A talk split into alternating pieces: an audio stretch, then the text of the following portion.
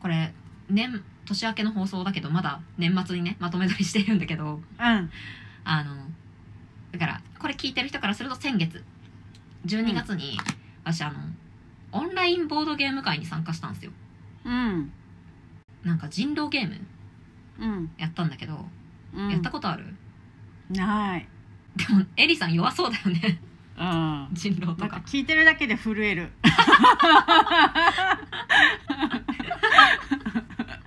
聞いてるだけで震える なんかさあれってうんえどんなゲームかは知ってるなんとなくなんとなくそうなんかかえっと、まあ、10人くらいでやったんだけどうん夜えっと人狼がうんその村に来ました、でも人狼は人の形してるから昼間は誰が人狼か分かりませんで夜になると1人ずつ食い殺していきます、うんっていうゲームなのねでその人狼を誰かを当てて処刑しないといけないっていうゲームなんだけど、うん誰が人狼か分かんないから間違った人を処刑してしまったりとかうんするっていう、まあ、聞いてるだけで震えるゲームなんだけど それをさなんか結構心理戦的なものだったりとか、うん 結構ロジカルシンキング的なあの時あの人こうやって言ってたからこれが嘘じゃないかとみたいなだから結構できると思ったのよ私う、んううんん、全然できなくてへ引くほどえ引くほど下手くそだった私そうなんだね私分かったあのね腰を据えて考えることは得意なんだけど、うん瞬発力を試されるのってやっぱすごい苦手でああだからこう対面とかもすごいなんていうのよく知らない人との対面コミュニケーションもそんなに得意じゃないんだけど、うんあの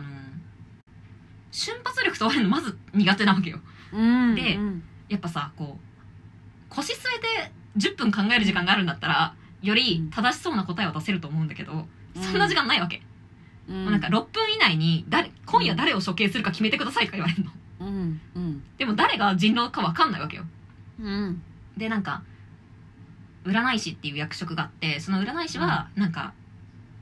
そのなんか指定の一人を占えてその人が人狼かうん人狼じゃないかみたいなのを、うんこなんつうの占うことができるみたいな役職があったりするんだけど、うんでもその占い師が占い師じゃない可能性もあるわけ、うんみたいなことを考えると、まあ、すごい楽しいんだけど、うんなんか「え待って占い師言ってる人2人出てきたえこのパターンはこのパターンはこのパターンは」って言うとなんかパターンがたくさんあるじゃん、うんこの人が本当に占い師だったパターンうんこの人がでこっちの人が占い師本当の占い師だったパターンで、まずルート2分岐するじゃんうんでもなんか次の日の夜が来て人が死んで,、で次また朝来てでも占い師どっちも生き残ってんのよ、うんそうなった時にどっちが占い師だったかっていうのを確定されないがゆえに仮説の分岐がもう4個とか5つとかで占い師だけじゃないわけ他のうんなんかいろんなことみんな言うから、うんそうするともうなんかルート分岐が凄まじすぎて処理落ちして、うん最終的になんかもう何も考えられなくなって へえめっちゃこれ難しいと思ってあなんか処理落ちってこういうことなんだって思ってマジで、もうななんか真っ白になったあ物も分からんと思ってへでえ処理落ちしてたら殺されたうっそいやすごい面白かったすごい面白かったけど、へーやっぱ初心者が昔初心者同士でやったことがあってうん初心者同士でやるゲームじゃないなって思ったうんちょっとすごういんやっぱ慣れてる人がなんか半分くらいいないと結構難しいゲームだなって思った、そうなんだねそうへいやマジで、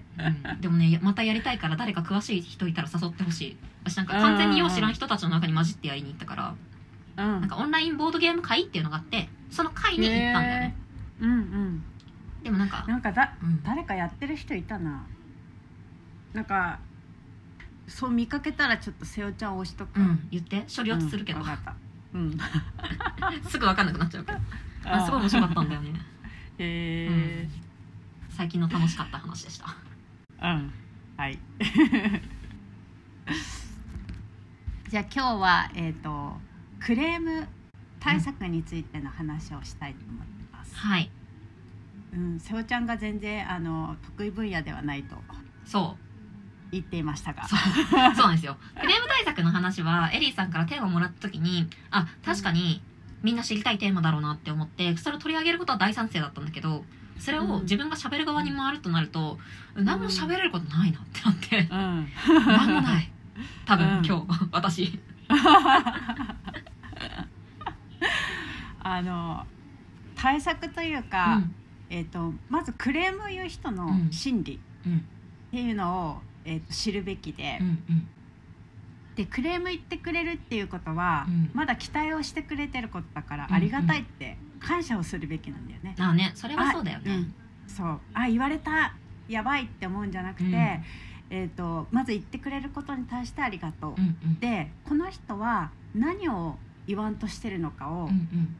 聞きながら、うんあの探っていってもう本当それも瀬尾ちゃんの言う通り、えっと、課題解決うん最終的には、うんして謝ることと課題解決をしていけば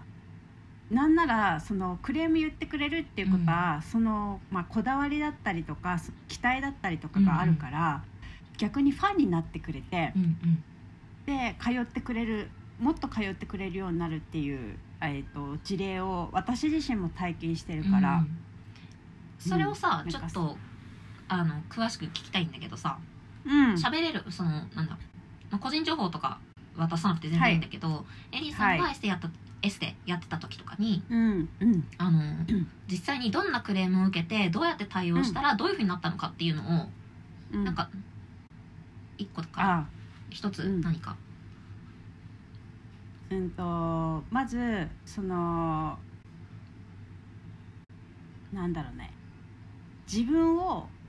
大事にしてもらえてる感じがないうんっていうのが一つあったのね。あうんとそれはお客さんの言葉として出てきた、クレームの一番最初のクレームって多分そういう抽象度の高いことじゃなくてなんかうん、うんなんとかなんですけどみたいなそのクレームの言葉としては何が出てきてたの、言葉としてはうーんとねなんだろう他の人の話はちゃんと聞くのに私のの話はちゃんと聞いてくれなかったみたいな感じだったああそうなんだじゃあそれはそう結構ストレートにそういうことを言ってきてくれたんだね そうそうそうそうそう、うんで本当にえっ、とうんまあ、そういうふうにさせてしまった、うんまあ、私がもちろん悪いんだけど、うん話を聞いてなかったわけではもちろんなくて、うんとね、その人のなんだろうなニーズをちゃんと組めなかったっていうか、うんうんうん、して、えー、ともちろんその結果を求めてその方は来てたわけではなくて、うんうん結果を求めただけではなくうて、んうんまあなんかそこは、まあ、エステによって様々なんだけど、うん私がしていたのっていうのはその話を聞くっていうのも込みだったのねうん、うんなるほどただ,、うんただ肌をきれいにするだけではなうくんうんて、で話を聞いてほしいっていうお客様も結構来ていて、うんでその時に私がすごく忙しかったかうら。んちょっとこうなんて言うんだろうなやっぱり聞き流しちゃってたっていううか、んうん聞いてるつもりで聞いてなかったっていうのは確かにあって、うんでそれがお客さんに伝わってしまったう。んうんで、えー、と私こんなに通ってるのに何年も通ってるのに、そういう雑な扱い方するのみたいなうんうん感じで言われたから、うんあのまずはもう謝るようんねすぐ。で申し訳ございませんっていうふうに言ってで相手が言わんとしてることをもう全部聞くのねう、んもう絶対に遮らずうん最初から最後まで全部聞いて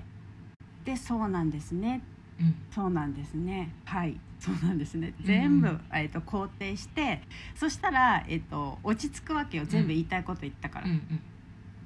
で返ってきた言葉が「私このお店とあなたのことが好きなのよ」って言われて。 だから、えー、とこれからも、えー、と通いたくて言ってて、で通いたくなかったらもうこんなとこ来ないってもう、あのー何も言わないで去るわよでそのお客様がちゃんと教えてくれたことによってあクレームっていうのは、えー、とこれからも通うかもしれないからちゃんとしてねっていう、なんなんていうかな警告っていうか、まあサインだよねあのいシグナルそうサインうんサイン、そう私レッドカードだと思ってたの。うんうんうんクレームもらったらだけど、ねそうだけどあこれってイエローなんだと思ってなるほどうん イエローカードもらえたっていうことは、うんあここから改善の余地もあるし、うんこれをちゃんと,、えー、と対応できたらそのうんお店と自分の成長にもつながってそのお客様との信頼関係もさらにより強くなるんだなっていうことで、うんうんすごいいい経験をさせてもらえたんだうよね。んうんしてそのまああの人によってまあ様々なんだけど、うん例えば本当に理不尽な、うんいやそれは正直そのそっちの問題でしょってうんう思んうことであっても、まず聞いてそこに絶対あのニーズが隠れてたりするから、うんあのどんなに理不尽だなって思ってもまず聞く、うんうんで、えー、とひたすら謝るとかはしないんだよね。うんうん謝ったらお客さんってもっと言っていいんだってなっうちゃんうかそうらだねうんうん だからその、えー、とただひたすら謝ってその怒りを鎮めるとかではなくて、課題解決の方に話を持っていく、うんうんうん、どうしたらそれはそのお悩みというかねまあ、あのクレームというか、それは解消されますかっていうふうに持っていくと、うんだんだんあのいい方向に進んでいったりするかうら、んうんうん、じゃあその聞き方とかもその時は全然コーチングとかやってなかったけど、ううん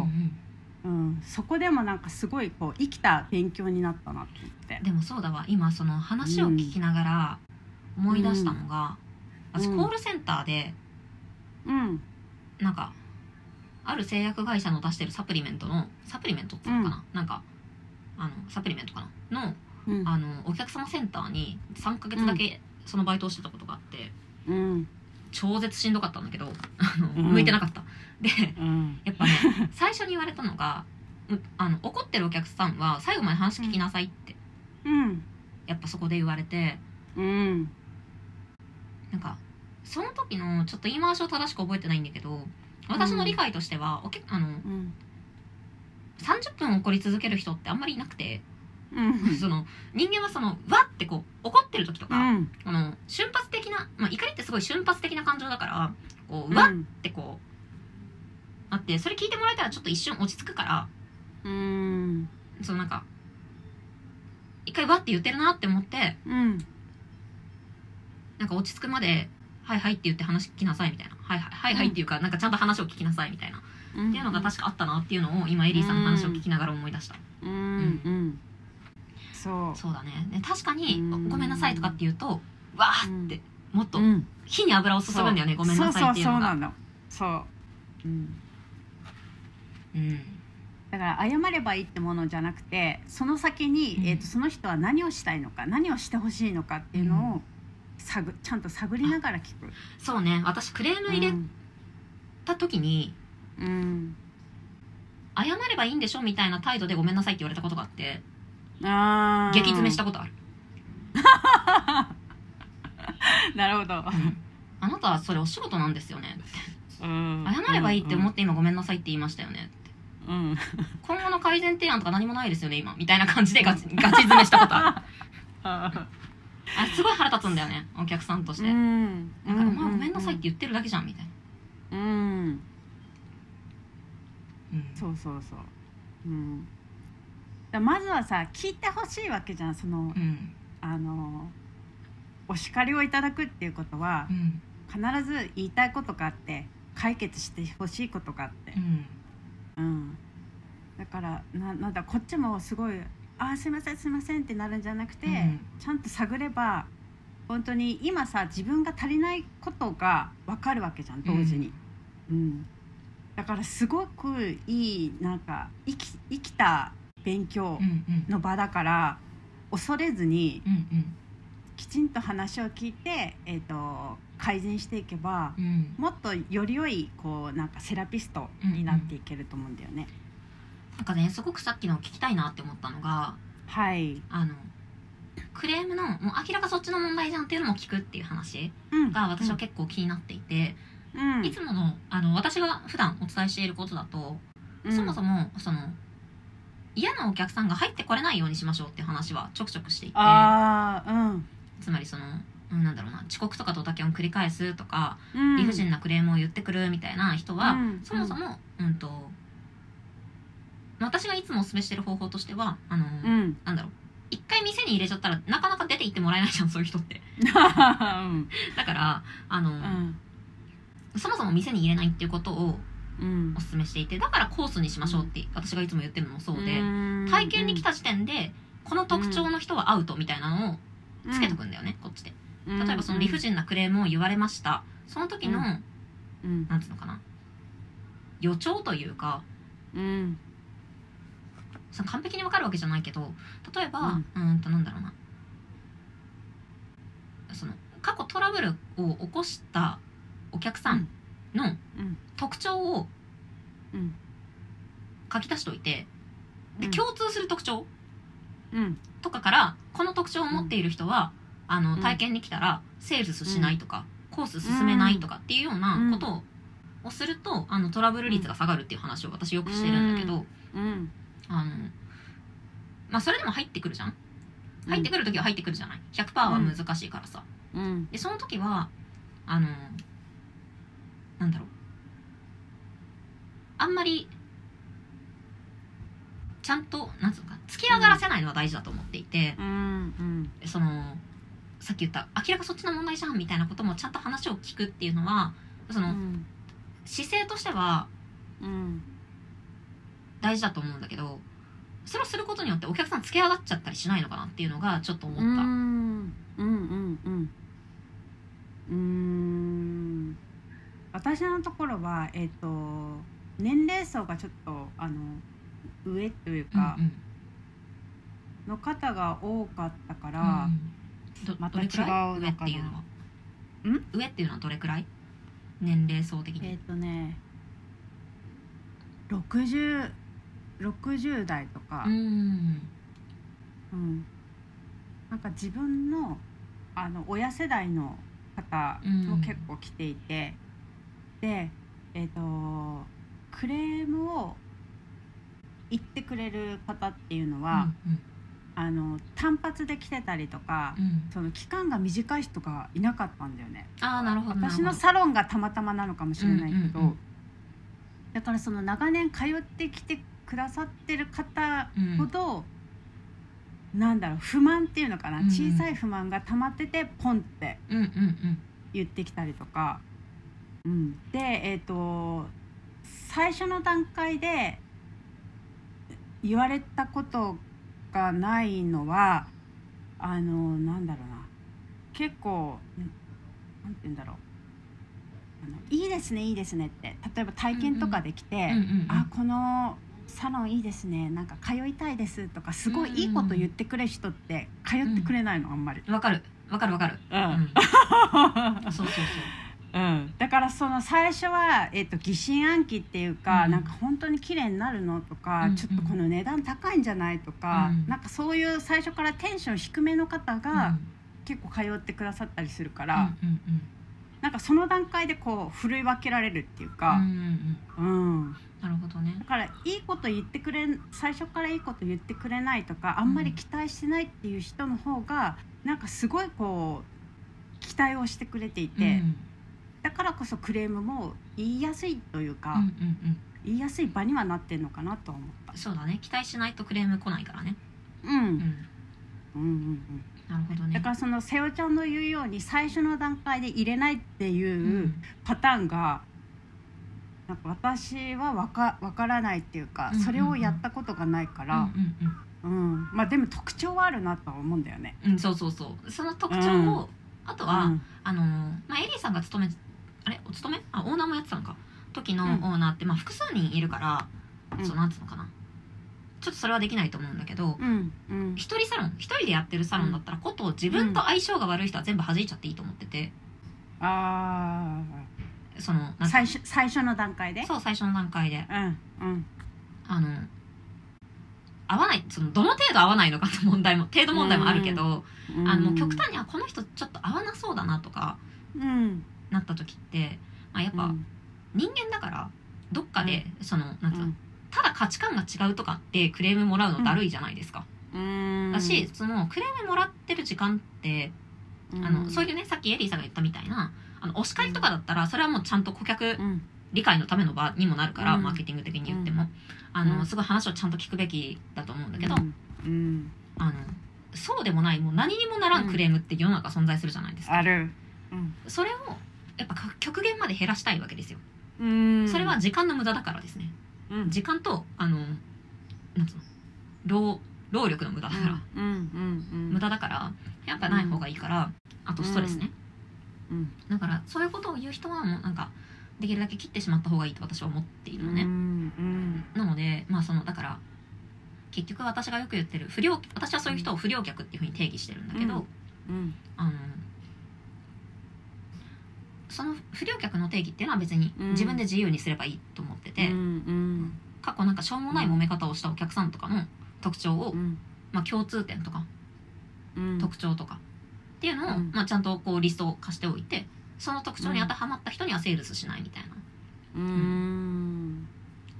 うんそう、まあ、例えば私だったらあの個別相談でナチュラルに脱税の相談をされるみたいなことが関わったことがあるんだけどそれ脱税ですよねって言った時に「ああまあまあはいはいはい」みたいな感じの対応された時はうんあだちょっとこの人とはお付き合いできないなって思ってうんあつまりそのいかに現金収入を増やして確定申告を